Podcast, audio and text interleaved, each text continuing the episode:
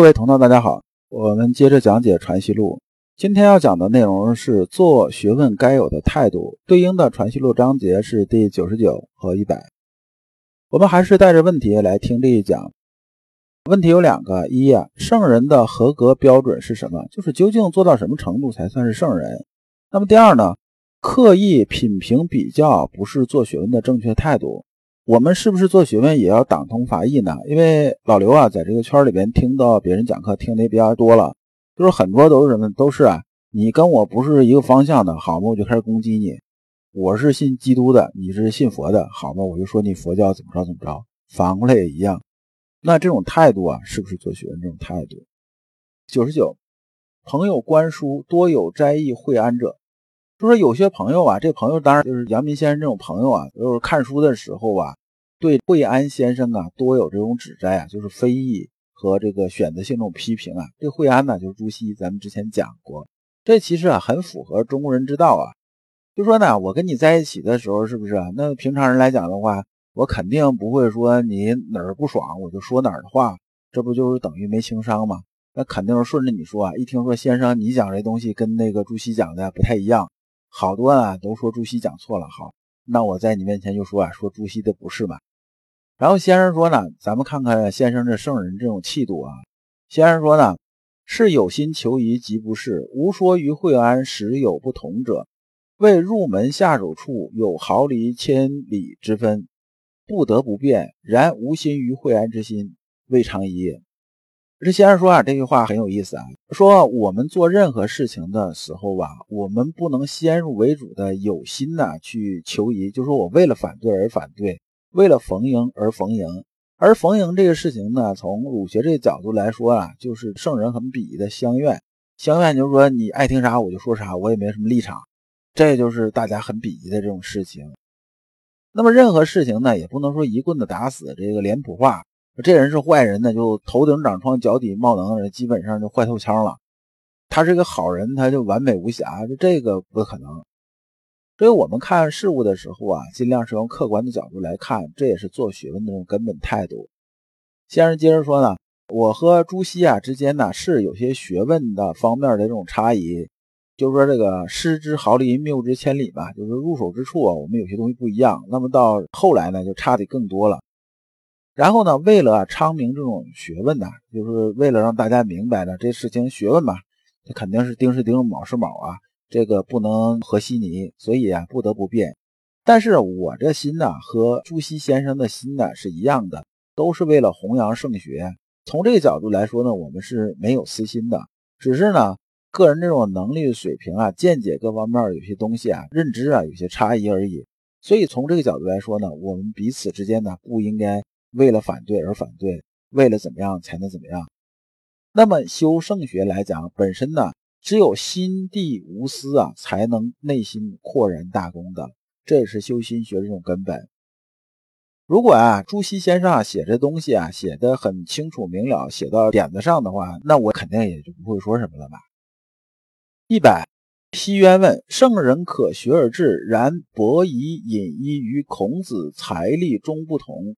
其同位之圣安在？这西元是指蔡宗衍，他问了一句话，说啊，圣人之学呀，既然可以达到，但是呢，你看这个作为孔子来讲，孔圣人来讲的话，他的影响和这个做这种事情啊，就非常非常多，非常非常大。像那个周文王也是这样啊，尧舜禹也是这样。那么呢，他是圣人，像这个伯夷啊、尹一这种啊，他本身呢，这个好像是他做的事儿也不是很多呀。那为什么说他也算是圣人呢？肯定他俩圣人呢，这是孔子原来说的。那么先生啊，就把这里边说了一个圣人的定义标准呢，也是我们修圣学的一个根本的东西。说圣人之所以为圣啊，只是其心春乎天理而无人欲之杂，由精今之所以为精。下边我就不念了。先生讲的意思啊，就这么一个意思。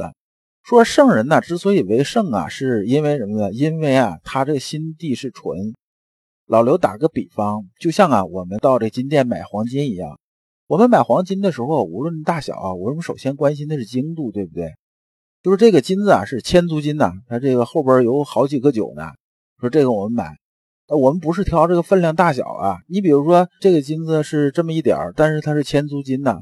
那个的话是分量是很大，砖头那么大一块，但是它可能就是一块铜啊，它里边就放了一点点金子，那你买哪个？肯定买这个纯的，是不是？先生接着比喻说，我们人呐，修身呢也是这样的，修圣学也是这样。我们最后讲的是什么？讲的是纯度啊，不是分量，这是两回事啊。因为人呐，天性不一样，就人每个人天资啊是不一样的。那么最后呢，能修出来啊，这种大小肯定也不一样。有人能力非常大，而且恰好也赶到这个时机啊。老刘以前经常讲“时势造英雄”嘛，就这个势啊可以自己去制造，但时啊只能等待。恰好这个人呢赶上这个时机了，那可能造出很大的工业。那么这个人呢可能没赶上这个时机呢，他就造不出来太多这种工业。你比如说兵圣韩信吧，他是赶上一个乱世，然后呢，刘邦用他，所以他成为一代兵圣，对不对？那如果他要活在现在呢？那你说他能干什么？那基本上就是说他这个做买卖也不行，打工也不行，那可能啊还得靠救济过日子呢。那还有什么兵圣不兵圣的？所以从这个角度来说呢，我们修圣学啊，修到根本是什么呢？是把我们这颗心呢，这颗金子啊，修到千足金这种程度。而不是追求它一定有多大，就说你有足够纯度的时候，有机会呢，当然把它扩大更好；如果没有机会呢，那么就守好的这种纯度。先生讲的是这个意思。然后下一段啊，学者学圣人，不过是去人欲而存天理耳。由炼金而求其足色，金之成色所争不多，则锻炼之功省，而功亦成。最后呢，我们呢修圣学啊，最后啊还是修这成色，就是让我们变成千足金吧。那么这里边刚开始因为起步不一样吧，比如说同样是这个矿石啊，有的矿石成色好，比如含金量很高吧，那我们炼成真金呢就很容易一些，对不对？有的矿石呢就杂质太多了，这个练的时候就费了劲了，就是费了很多努力和功夫，最后很不容易啊练出的金子可能量也不是很多。人呐，形形色色。这人呢也分呐，悟性高的、悟性中的、悟性低的，每个人悟性又不一样，就是有的是生之安行的，有的是学之力行的，还有啊这个修身以四肢这种啊，就这种是不一样的。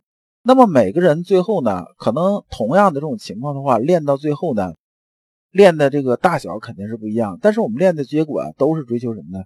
追求的是我们最后变成这块真金的，而不是说刻意的去追求这种大。